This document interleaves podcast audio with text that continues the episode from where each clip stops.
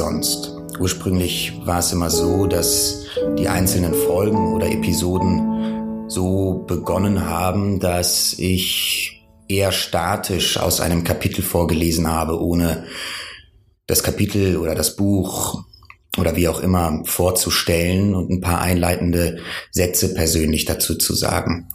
Mir kam der Gedanke, dass es doch eigentlich viel schöner wäre, wenn ihr alle nicht nur statisch diesen einzelnen Ausschnitten, Auszügen zuhört, sondern vor allem das Gefühl bekommt, da würde wirklich jemand sitzen und euch aus einem Buch vorlesen. Ähm, dieser Gedanke, wirklich aus einem Buch vorgelesen zu bekommen, war für mich der eigentliche Ursprung, überhaupt diesen Podcast zu erstellen, ähm, Freunden aus Büchern vorzulesen, weil der Grundgedanke davon was ganz Schönes ist und natürlich irgendwie bei uns allen insofern behaftet ist, als dass wir vor allem, glaube ich, in unserer Kindheit von Eltern, wichtigen Bezugspersonen, Großeltern, Bücher, Märchen, Erzählungen oder was auch immer vorgelesen bekommen haben. Das heißt, in Zukunft werde ich immer ein paar Sätze am Anfang sagen äh, zu dem Werk oder zu dem Autor, der in der Woche dran ist und ähm, freue mich darauf, von euch vielleicht in Zukunft zu hören, wie ihr das findet, ob das die passende Art und Weise ist. Aber ich dachte, ähm, es ist schön, wenn ich quasi direkt äh, zu euch sprechen kann und wenn ihr das Gefühl habt, dass ich euch direkt was vorlese, so wie als würde ich vor euch sitzen oder neben euch sitzen. Das heißt, wo auch immer ihr seid, ob ihr gerade zu Hause seid, im Bett liegt oder irgendwo draußen seid, spazieren geht, wie auch immer, ähm, die nächsten paar Minuten oder Leseminuten bin ich quasi der kleine Floh in eurem Ohr und ähm, erzähle euch was und lese euch was vor. Heute ähm, lese ich was vor aus einem Buch, das mir interessanterweise meine Großmutter vor zwei Wochen geschickt hat und empfohlen hat. Und dieses Buch ist ein philosophisches Buch. Ähm, es ist eine Mischung aus Philosophie und Sachtext. Und ähm, es geht um eine Philosophie der Pflanzen. Das Buch heißt Die Wurzeln der Welt und wurde geschrieben von Emanuel Kotscher. Der Ansatz von dem Buch ist vor allem, glaube ich, der, uns zu erklären, wie wichtig es ist, das Grün und die Natur und die Pflanzen um uns herum als was ganz Wesentliches und Wichtiges und Schützenswertes anzuerkennen. Ähm, der Text gestaltet sich von der sprachlichen und didaktischen Weise hin und wieder schwierig, ähm, vor allem weil viele Fremdwörter mit inbegriffen sind, die aber, glaube ich, dem nichts abtun, dass der konkrete Inhalt oder das Ziel von Immanuel Kotscher eben der ist, uns zu sagen, ohne Pflanzen und ohne die Natur um uns herum wären wir nicht wir. Würden wir als Menschen nicht existieren, in unserer Existenz überhaupt keine Grundlage haben. Das heißt, die nächsten Minuten drehen sich vor allem um die Pflanzen und den Ursprung unserer Welt. Und genau so heißt auch das erste Kapitel.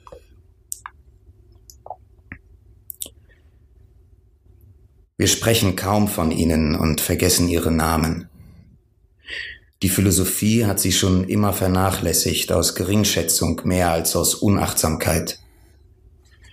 Sie sind kosmisches Ornament, unwesentlicher Farbtupfer am Rande unseres kognitiven Feldes.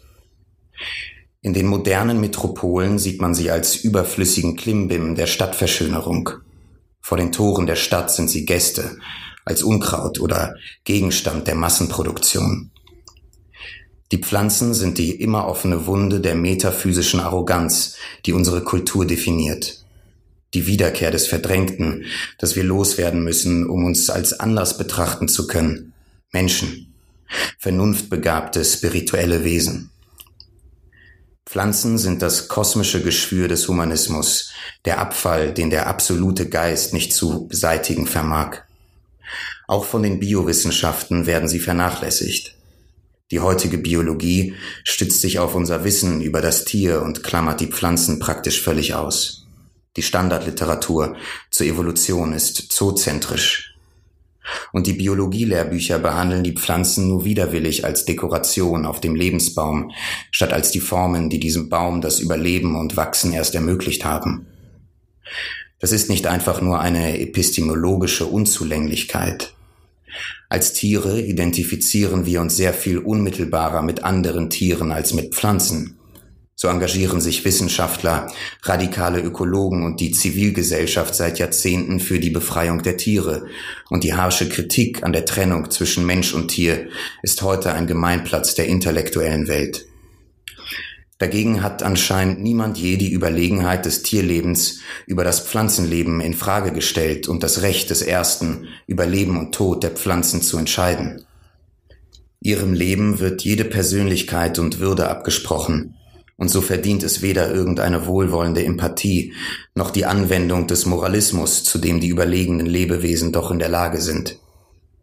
Unser tierischer Chauvinismus weigert sich, das Terrain einer Tiersprache zu verlassen, die für eine Bezugnahme auf eine Pflanzenwahrheit ungeeignet ist. In diesem Sinn ist der antispeziesistische Animalismus nur ein Anthropozentrismus unter Einbeziehung des Darwinismus. Er hat den menschlichen Narzissmus auf das Tierreich ausgedehnt. Doch bei all dieser langen Missachtung bleiben sie ungerührt. Mit einer souveränen Gleichgültigkeit begegnen sie der Welt des Menschen, der Kultur der Völker, dem Wechsel von Reichen und Epochen. Die Pflanzen scheinen abwesend, wie versunken in einen langen, stummen Drogentraum. Sie haben keine Sinne, aber sie sind alles andere als abgeschottet. Kein anderes Lebewesen ist seiner Umwelt mehr verhaftet als sie. Sie haben weder Augen noch Ohren und die Formen der Welt erkennen und ihr Abbild im Schillern von Farben und Tönen abbilden zu können, das wir in ihr wahrnehmen. In allem, was ihnen begegnet, haben sie Anteil an der Welt in ihrer Gesamtheit. Die Pflanzen laufen nicht, sie können nicht fliegen, Sie sind nicht in der Lage, einen bestimmten Ort gegenüber dem übrigen Raum zu bevorzugen. Sie müssen da bleiben, wo sie sind. Der Raum zerfällt für sie nicht in ein heterogenes Schachbrett geografischer Differenzen. Die Welt verdichtet sich in dem Flecken Boden und Himmel, den sie besetzen. Im Unterschied zu den meisten höheren Tieren haben sie keinerlei selektive Beziehung zu ihrer Umwelt. Sie sind, Sie können nicht anders, als ständig ihrer Umwelt ausgesetzt zu sein. Das pflanzliche Leben ist das Leben als integrales Ausgesetztsein in absoluter Kontinuität und globaler Kommunion mit der Umwelt. Um mit der Welt so eng wie möglich zu verwachsen, entwickeln sie einen Körper, dem die Oberfläche wichtiger ist als das Volumen. Die im Verhältnis zum Volumen sehr große Oberfläche bei den Pflanzen ist eines ihrer typischsten Merkmale. Über diese ausgedehnte Oberfläche, die sich buchstäblich in die Umwelt hineinstreckt, absorbieren die Pflanzen die diffusen Ressourcen, die sie zum Wachstum benötigen.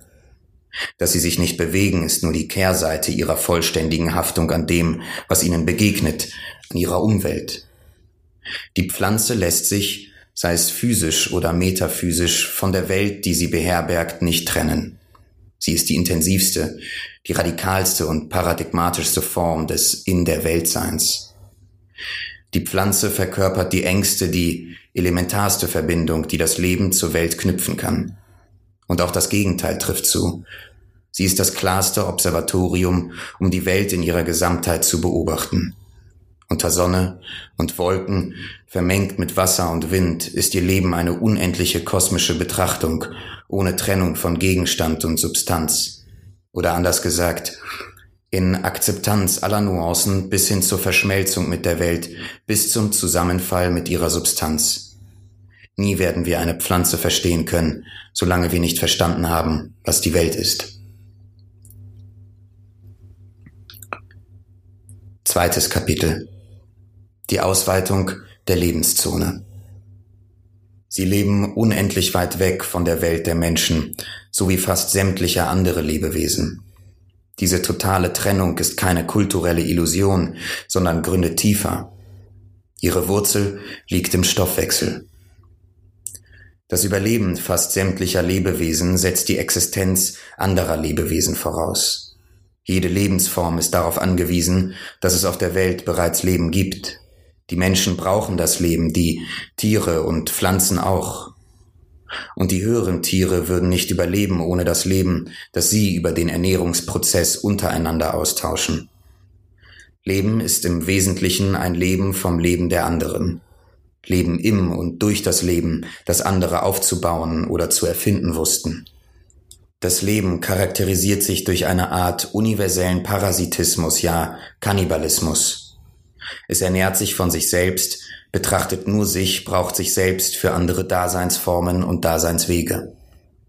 Als wäre das Leben in seinen komplexesten, am stärksten ausartikulierten Formen immer nur eine unermessliche kosmische Tautologie. Es setzt sich selbst voraus, produziert nur sich selbst. Darum erklärt sich, so scheint es, das Leben nur aus sich selbst. Die Pflanzen dagegen bilden die einzige Lücke in der Autoreferenzialität des Lebendigen. In diesem Sinn scheint das höhere Leben nie unmittelbare Beziehungen zur unbelebten Welt gehabt zu haben. Die erste Umgebung alles Lebendigen ist die der Individuen seiner Art oder auch anderer Arten. Das Leben, so scheint es, muss Milieu, muss Ort für sich selbst sein. Nun trifft es sich aber, dass Pflanzen gegen diese topologische Auto-Inklusionsregel verstoßen. Um zu überleben, brauchen sie nicht die Vermittlung anderer Lebewesen. Sie streben sie nicht an. Sie wollen nur die Welt, die Wirklichkeit in ihren elementarsten Komponenten. Steine, Wasser, Luft, Licht. Sie sehen die Welt, bevor sie von höheren Lebensformen bewohnt wird, sehen die Wirklichkeit in ihren ursprünglichsten Formen. Oder besser, sie finden Leben, wo das kein anderer Organismus schafft. Sie formen alles, was sie berühren, in Leben um. Sie machen Materie, Luft, Sonnenlicht zu dem, was für die übrigen Lebewesen Wohnraum, ja Welt wird. Die Autotrophie, so bezeichnet man diese Miedasgabe, alles, was man berührt und alles, was man isst, in Nahrung umformen zu können, ist nicht einfach nur eine radikale Form der Nahrungsautonomie, sondern vor allem ihre Fähigkeit, die im Kosmos versprengte Sonnenenergie in lebende Körper umzuformen, die formlose, zerfaserte Materie der Welt in kohärente, geordnete, einheitliche Wirklichkeit zu verwandeln. Was die Welt ist, müssen wir von den Pflanzen erfragen. Denn eben sie machen Welt. Diese Welt ist für die allermeisten Organismen ein Produkt des pflanzlichen Lebens, Produkt der uralten Besiedelung unseres Planeten durch die Pflanzen. Nicht nur besteht der Organismus der Tiere vollständig aus den organischen Substanzen, die von den Pflanzen produziert wurden, sondern die höheren Pflanzen stellen 90 Prozent der eukaryotischen Biomasse der Erde dar. Sämtliche Gegenstände und Werkzeuge, die uns umgeben, sind pflanzlichen Ursprungs, Nahrungsmittel, Möbel, Kleidung, Treibstoffe, Medikamente. Vor allem aber ernährt sich sämtliches höheres Tierleben vom organischen Gasaustausch dieser Wesen nämlich dem Sauerstoff. Unsere Welt ist ein pflanzliches Faktum, bevor sie zum tierischen Faktum wird. Als erstes befasste sich Aristoteles mit der Grenzstellung der Pflanzen, indem er sie als Prinzip der Beseeltheit und des universellen Psychismus beschrieb. Das vegetative Leben, die Nährseele, war für den Aristotelismus der Antike und des Mittelalters nicht einfach nur eine bestimmte Klasse spezieller Lebensformen oder eine von den anderen getrennte taxonomische Einheit, sondern tatsächlich ein Ort, der allen Lebewesen gemein war, ganz ohne Unterscheidung zwischen Pflanzen, Tieren und Menschen. Dieses Leben ist ein Prinzip, wodurch das Leben allen zukommt. Durch die Pflanzen definiert sich das Leben zunächst als Zirkulation des Lebendigen und bildet sich daher in der Uneinheitlichkeit der Formen aus, in der Unterscheidung der Arten, der Reiche, der Lebensweisen. Dennoch sind sie keine Zwischenformen an der kosmischen Schwelle zwischen lebendig und nicht lebendig, zwischen Geist und Materie. Mit ihrem Landgang und ihrer Vermehrung konnte die Menge an Materie und organischer Masse produziert werden, aus der das höhere Leben sich zusammensetzt und von der es sich ernährt. Vor allem aber haben sie zugleich das Gesicht unseres Planeten für immer verwandelt. Über die Photosynthese kam es zum massiven Sauerstoffgehalt in unserer Atmosphäre und ebenfalls dank der Pflanzen und ihres Lebens können die höheren Tierorganismen die zum Überleben nötige Energie produzieren. Durch und über sie produziert unsere Erde ihre Atmosphäre und lässt die Wesen atmen, die ihre Oberfläche bewohnen. Das Leben der Pflanzen ist eine laufende Kosmogonie, die kontinuierliche Genese unseres Kosmos. In diesem Sinne müsste die Botanik im hesiodolischen Duktus alle Formen des Lebens, die zur Photosynthese in der Lage sind, als unmenschliche materielle Gottheiten beschreiben, als zahme Titanen, die keine Gewalt brauchen, um neue Welten zu begründen. Damit rütteln die Pflanzen an einem Pfeiler der Biologie und der Naturwissenschaften der letzten Jahrhunderte, an der Priorität des Milieus über das Lebendige, der Welt über das Leben, des Raums über das Subjekt. Die Pflanzen, ihre Geschichte, ihre Evolution beweisen, dass die Lebewesen das Milieu, in dem sie leben, selbst hervorbringen und nicht gezwungen sind, sich ihm anzupassen. Sie haben die metaphysische Struktur der Welt für immer verändert. Wir sind eingeladen, die physische Welt als Gesamtheit aller Gegenstände zu denken, als Raum, der alles Gewesene, Seiende und Zukünftige einschließt. Als endgültigen Rahmen, der kein Außen mehr duldet, das absolut Umfassende, in dem die Pflanzen die Welt, deren Teil und Inhalt sie sind, ermöglichen, zerstören sie topologische Hierarchie, die im Kosmos scheinbar herrscht. Sie zeigen, dass das Leben ein Bruch in der Asymmetrie zwischen Umfassendem und Umfasstem ist. Sobald es Leben gibt, ruht das Umfassende im Umfassten, ist also in ihm enthalten und umgekehrt. Das Paradigma dieser gegenseitigen Verschränkung nannte man schon in der Antike den Atem. Hauchen, Atmen bedeutet in der Tat genau diese Erfahrung. Was uns enthält, die Luft, wird zu dem, was in uns enthalten ist und umgekehrt. Was in uns enthalten war, wird zu dem, was uns enthält. Atmen bedeutet das Eintauchen in ein Milieu, das uns mit derselben Intensität durchdringt, wie wir es durchdringen. Die Pflanzen haben die Welt in die Wirklichkeit eines Atems umgeformt und bei unserem Versuch in diesem Buch und bei den nachfolgenden Leseminuten den Begriff der Welt zu beschreiben, werden wir von dieser topologischen Struktur ausgehen, die das Leben dem Kosmos verliehen hat. Sie haben keine Hände, um sie an die Welt zu legen, und doch ließen sich nur schwer Akteure finden, die sich bei der Konstruktion von Formen geschickter anstellen als sie. Die Pflanzen sind nicht nur die kunstfertigsten Handwerker unseres Kosmos, sie sind es auch, die dem Leben die Welt der Formen eröffnet haben, die Lebensform, die die Welt zum Ort der endlosen Figurabilität gemacht hat. Über die höheren Pflanzen hat sich das Festland als Raum und kosmisches Experimentierlabor für die Erfindung von Formen und die Gestaltung der Materie durchgesetzt. Das Fehlen der Hände ist kein Zeichen eines Mangels, sondern vielmehr Folge eines restlosen Eintauchens in eben die Materie, die sie unentwegt gestalten. Die Pflanzen werden eins mit den Formen, die sie erfinden. Alle Formen sind für sie Abwandlungen des Seins und nicht lediglich des Tuns und Handelns. Eine Form zu erschaffen bedeutet, sie mit seinem ganzen Wesen zu durchschreiten, so wie man Zeitalter oder Phasen seines eigenen Lebens durchschreitet der Abstraktion des Schöpfens und der Technik. Beides kann Formen gestalten, sofern Schöpfer und Produzent des Umformprozesses ausgeschlossen bleiben, stellt die Pflanze die Unmittelbarkeit der Metamorphose gegenüber.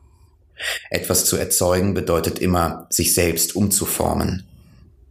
Den Paradoxien des Bewusstseins, das Formen nur dann zu entwerfen vermag, wenn sie sich vom Selbst und von der Realität, deren Modell sie sind, unterscheiden, stellt die Pflanze die absolute Intimität, die Einheit von Subjekt, Materie und Vorstellung gegenüber.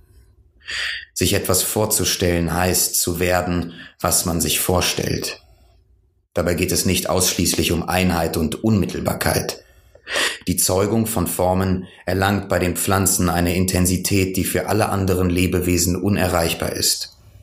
Im Unterschied zu den höheren Tieren, deren Entwicklung endet, sobald das Individuum die Geschlechtsreife erlangt hat, hören die Pflanzen nicht auf, sich zu entwickeln und zu wachsen, vor allem aber Organe und Teile ihres eigenen Körpers neu auszubilden, Blätter, Blumen, Blüten, Teile des Stamms und so weiter, die sie verloren oder abgestoßen haben.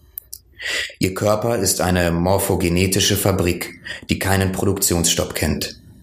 Das Pflanzenleben ist nur die kosmische Retort der universellen Metamorphose, die Macht, die es jeder Form erlaubt zu entstehen, also sich aus Individuen herauszubilden, die eine andere Form haben, sich zu entwickeln, also im Verlauf der Zeit die eigene Form zu modifizieren, sich durch Differenzierung fortzupflanzen, also das Existierende mittels Modifikation zu vermehren und zu sterben, also das andere über das Identische siegen zu lassen. Die Pflanze wandelt das biologische Faktum des Lebendigseins in ein ästhetisches Problem um und macht diese Probleme damit zu einer Frage von Leben und Tod. Auch deswegen galten die Pflanzen, bevor die kartesianische Moderne den Geist auf seinen anthropomorphen Schatten reduziert hat, jahrhundertelang als paradigmatische Form für die Existenz der Vernunft, eines Geistes, der sich in der Gestaltung seiner selbst übt. Maßstab für dieses Einssein war der Samen. Im Samen beweist das Pflanzenleben, wie vollständig es der Vernunft gehorcht. Die Produktion einer bestimmten Realität verläuft nach einem strengen, völlig fehlerlosen Modell. Diese Rationalität ist analog zu derjenigen der Praxis oder der Produktion. Tiefer freilich und radikaler, denn sie betrifft den Kosmos in seiner Gesamtheit und nicht ausschließlich ein lebendes Individuum. Die Rationalität nämlich nutzt die Welt für das Werden eines einzelnen Lebewesens. Anders gesagt, im Samen ist die Rationalität nicht mehr einfach nur eine Funktion des tierischen oder menschlichen Psychismus oder Attribut eines Einzelnen, sondern ein kosmisches Faktum. Sie ist die Daseinsweise und die materielle Realität des Kosmos. Um zu existieren, muss die Pflanze sich mit der Welt vermengen, und das kann sie nur in Form des Samens, des Raums, in dem der Akt der Vernunft mit dem Werden der Materie zusammenfällt. Dieser stoizistische Gedanke wurde dank der Vermittlung durch Plotin und Augustinus in der Renaissance eine der Säulen der Naturphilosophie. Die universelle Vernunft, so schreibt Giordano Bruno, ist ein identisches, welches das All erfüllt, das Universum erleuchtet und die Natur unterweist, ihre Gattungen so wie sie sein sollen hervorzubringen. Sie verhält sich demnach zur Hervorbringung der Dinge in der Natur, wie unsere Vernunft sich zur entsprechenden Hervorbringung der sinnvollen Gestalten verhält. Sie wird von den Magiern der fruchtbarste der Samen oder auch der Sämann genannt. Denn sie ist es, welche die Materie mit allen Formen erfüllt, sie nach der durch die letzteren gegebenen Weise und Bedingung gestaltet und mit jener Fülle bewunderungswürdiger Ordnungen durchwebt, die nicht dem Zufall noch sonst einem Prinzip zugeschrieben werden können, welches nicht zu scheiden und zu ordnen verstände. Plotin nennt sie den Vater und Urzeuger, weil sie die Samen auf dem Gefilde der Natur verstreut und der nächste Austeiler der Formen ist.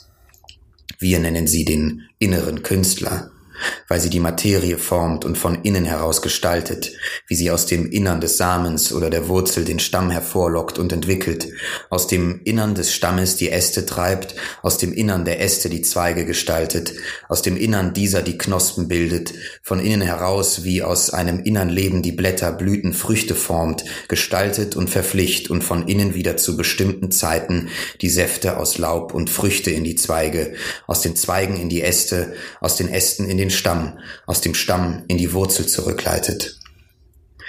Es genügt nicht anzuerkennen, wie es die aristotelische Tradition genannt hat, dass die Vernunft der Ort der Formen ist, das Lager all der Formen, die die Welt beherbergen kann. Zugleich ist sie nämlich ihre formale Wirkursache. Wenn es eine Vernunft gibt, dann nur die, welche die Erzeugung jeder einzelnen Form definiert, aus denen die Welt sich zusammensetzt. Umgekehrt ist ein Samen exakt das Gegenteil der einfachen virtuellen Existenz einer Form, mit der er häufig verwechselt wird. Das Samenkorn ist der metaphysische Raum, in dem die Form nicht mehr ein reines Aussehen definiert oder den Gegenstand des Anblicks, auch nicht den reinen Zufall einer Substanz, sondern eine Bestimmung den spezifischen, aber vollständigen und absoluten Rahmen für die Existenz dieses oder jenes Individuums und zugleich das, womit man seine Existenz und alle Ereignisse, aus denen sie sich zusammensetzt, als kosmische und nicht rein subjektive Fakten begreifen kann. Sich etwas vorzustellen bedeutet nicht, sich ein träges, substanzloses Bild zu machen. Eine Vorstellung beschwört die Kraft, über die man die Welt und einen Teil ihrer Materie in ein bestimmtes Einzelleben umwandeln kann. Mit seiner Vorstellung macht der Samen ein Leben notwendig. Er lässt seinen Körper in den Lauf der Welt eintreten. Der Samen ist nur der Ort, an dem die Form nicht ein Inhalt der Welt ist, sondern das Sein der Welt, ihre Lebensform. Die Vernunft ist ein Samen, denn anders als die Moderne so hartnäckig meint, ist sie nicht der Raum der sterilen Betrachtung, sie ist nicht der Planungsraum für eine Existenz der Formen, sondern die Kraft, die ein Bild als dezidierte Bestimmung dieses oder jenes Individuums oder Gegenstands existieren lässt. Die Vernunft ist das, was es einem Bild ermöglicht, Bestimmung zu sein, absoluter Lebensraum, räumlicher und zeitlicher Rahmen. Die Vernunft ist kosmische Notwendigkeit und nicht individuelle Laune. Viertes Kapitel Für eine Philosophie der Natur. Dieses Buch und diese Leseminuten möchten die Frage nach der Welt neu stellen, und zwar ausgehend vom Leben der Pflanzen. Dieses Vorhaben knüpft an eine alte Tradition, was wir mehr oder weniger willkürlich Philosophie nennen, entstand und verstand sich ursprünglich als das Fragen nach der Natur der Welt, als Abhandlung über die Natur der Dinge oder über den Kosmos. Und diese Themenwahl war keineswegs Zufall. Natur und Kosmos zum bevorzugten Gegenstand des Denkens zu machen, bedeutet implizit, dass das Denken überhaupt erst in der Konfrontation mit diesen Gegenständen zur Philosophie wird. Nur im Angesicht der Welt und der Natur kann der Mensch wirklich denken.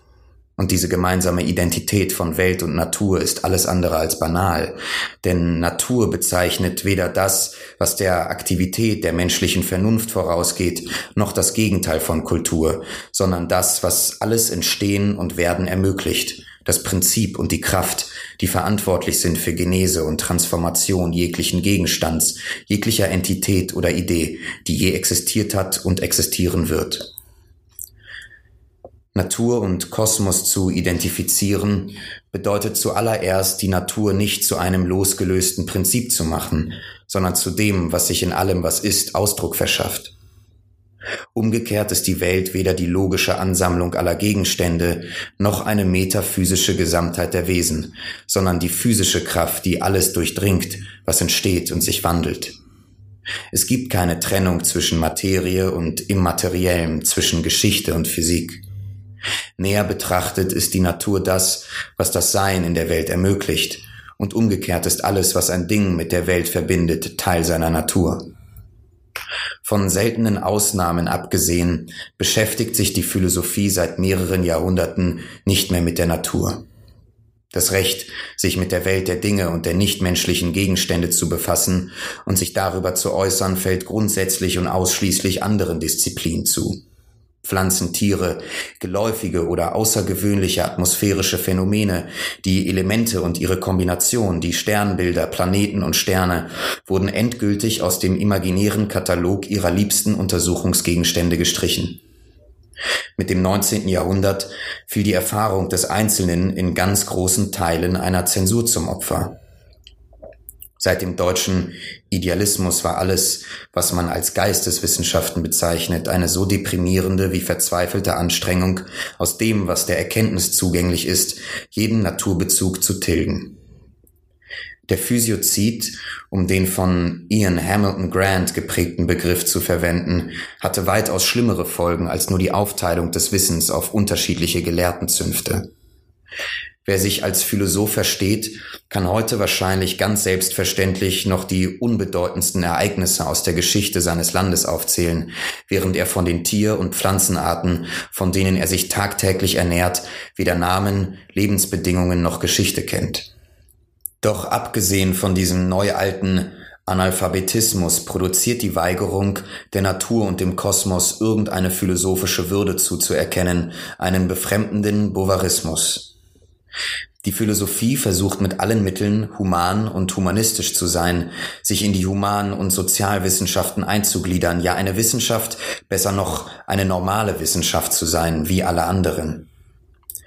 Durch die Vermengung falscher Voraussetzungen, oberflächlicher Absichten und eines abstoßenden Moralismus sind die Philosophen zu radikalen Anhängern des protagoräischen Credos geworden. Der Mensch ist das Maß aller Dinge.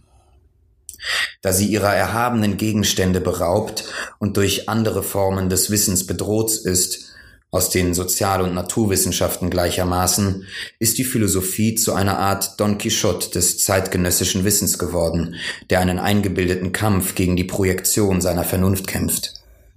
Oder zu einem Narzis, versunken in die Phantome seiner Vergangenheit, die nur mehr leere Erinnerungen in Provinzmuseen sind unter dem Zwang, sich nicht mit der Welt zu beschäftigen, sondern mit den mehr oder weniger willkürlichen Bildern, die die Menschen in der Vergangenheit produziert haben, ist sie allenfalls noch eine Form des häufig moralisierenden und reformistischen Skeptizismus. Die Folgen sind weitreichend. Gelitten haben unter diesem Bann in erster Linie die sogenannten Naturwissenschaften, durch die Reduzierung der Natur auf das, was dem Geist, also angeblich menschlichen vorausgeht und dessen Beschaffenheit in nichts beeinflusst, müssen diese Disziplin die Natur zwangsläufig zum rein residualen Gegenstand umdefinieren, also zu dem, was bei dieser Konfrontation übrig bleibt und niemals selbst zum Subjekt werden kann. Die Natur wäre damit nur der leere, inkohärente Bereich all dessen, was zwischen dem Urknall und dem Aufkommen des Geistes liegt die Licht- und wortlose Nacht, die alles Schimmern, alle Projektion verhindert. Diese Sackgasse ergibt sich aus einer hartnäckigen Verdrängung, der Verdrängung des Lebendigen und der Tatsache, dass alle Erkenntnis bereits Ausdruck des Lebendigen ist. Wir können die Welt nie unmittelbar befragen und begreifen, denn die Welt ist der Atem alles Lebendigen. Alle kosmische Erkenntnis geht nur aus vom Standpunkt des Lebens und ist nicht lediglich Ansichtssache. Jede Wahrheit ist nur die Welt, wie das Lebendige sie vermittelt. Die Welt an sich wird man nie erkennen können, ohne dabei auf die Vermittlung von etwas Lebendigem zurückzugreifen. Im Gegenteil. Ihr zu begegnen, sie zu erkennen, sie darzulegen, bedeutet immer, dass man in einer bestimmten Form lebt, ausgehend von einem bestimmten Stil. Um die Welt zu erkennen, muss man sich entscheiden, auf welcher Lebensstufe, in welcher Höhe und von welcher Form aus man sie betrachten und erleben will. Wir brauchen einen Vermittler, einen Blick, der die Welt da sehen und erleben kann, wo wir nicht hinreichen. Das gilt natürlich auch für die moderne Physik. Deren Vermittler sind die Maschinen, die die Physik als prothetischen Ersatzsubjekte verwenden, um sie sogleich wieder zu kaschieren und abzustreiten, dass sie ihr als Projektionsfläche dienen und die Welt aus einer Perspektive betrachten können. Mikroskope, Teleskope, Satelliten, Beschleuniger sind nur unbelebte materielle Augen, die es der Physik ermöglichen, die Welt zu beobachten, einen Blick auf sie zu erhalten. Doch die Maschinen, die die Physik als Vermittler benutzt, sind altersweitsichtig, sie sind ständig zu spät und zu weit von den Tiefen des Kosmos entfernt. Sie übersehen das Leben, das in ihnen wohnt, das kosmische Auge, das sie selbst verkörpern. Die Philosophie dagegen hat sich übrigens immer für kurzsichtige Vermittler entschieden, die sich ausschließlich auf das unmittelbar angrenzende Stückchen Welt konzentrieren konnten. Wer den Menschen fragt, was das in der Welt sein bedeutet, wie es Heidegger und die gesamte Philosophie des 20. Jahrhunderts getan haben, reproduziert damit ein extrem lückenhaftes Bild des Kosmos. Genauso wenig genügt es, das wissen wir seit Uexküll, den Blick auf die elementarsten Formen des Tierlebens zu richten. Zecke, Haushund, Adler haben bereits unendlich viele andere Weltbeobachter unter sich. Die wahren Vermittler sind die Pflanzen, Sie sind die ersten Augen, die sich auf die Welt gelegt und sich geöffnet haben. Sie sind der Blick, der sie in all ihren Formen wahrzunehmen vermag. Die Welt ist vor allem das, was die Pflanzen daraus zu machen wussten. Sie sind die eigentlichen Macher unserer Welt, wenngleich dieses Machen sich von jeder anderen Aktivität des Lebendigen klar unterscheidet. So kommt es, dass dieses Buch und diese Leseminuten sich mit der Frage nach der Natur der Welt, nach ihrer Ausdehnung, ihrer Konsistenz an die Pflanzen richten. Der Versuch, eine neue Kosmologie zu begründen, die einzige als legitim zu betrachtende Form der Philosophie, muss daher mit der Erkundung der Pflanzenwelt beginnen. Wir werden feststellen, dass die Welt die Konsistenz einer Atmosphäre besitzt und dass die geeigneten Zeugen dafür die Blätter sind. Die Wurzeln werden wir bitten, die wahre Natur der Erde darzulegen. Und schließlich wird uns die Blüte lehren, was Rationalität ist. Rationalität nicht mehr als universelle Fähigkeit oder Macht, sondern als kosmische Kraft. Die Theorie des Blatts, die Atmosphäre der Welt. Fünftes Kapitel. Blätter. Fest, reglos, dem Wetter ausgesetzt, bis es darin aufgeht. In der Luft hängend, völlig mühelos, ohne einen einzigen Muskel anspannen zu müssen. Als wäre es ein Vogel, ohne fliegen zu können. Das Blatt ist die erste große Reaktion auf die Eroberung des Festlands. Es ist die Hauptfolge des Landgangs der Pflanzen, Ausdruck ihrer Leidenschaft für das Leben in der Luft. Alles an der Pflanze trägt zur Existenz des Blatts bei, von der anatomischen Struktur des Stamms bis zu ihrer allgemeinen Physiologie, ihre ganze Geschichte, die Reihung aller evolutionären Entscheidungen im Lauf der Jahrtausende. Alles ist teleologisch eingebettet in dieser grünen, dem Himmel zugewandten Fläche. Die Ankunft im Luftraum hat die Pflanzen zum ständigen Tüfteln an Formen gezwungen, zum Herumbasteln an Strukturen und evolutiven Lösungen.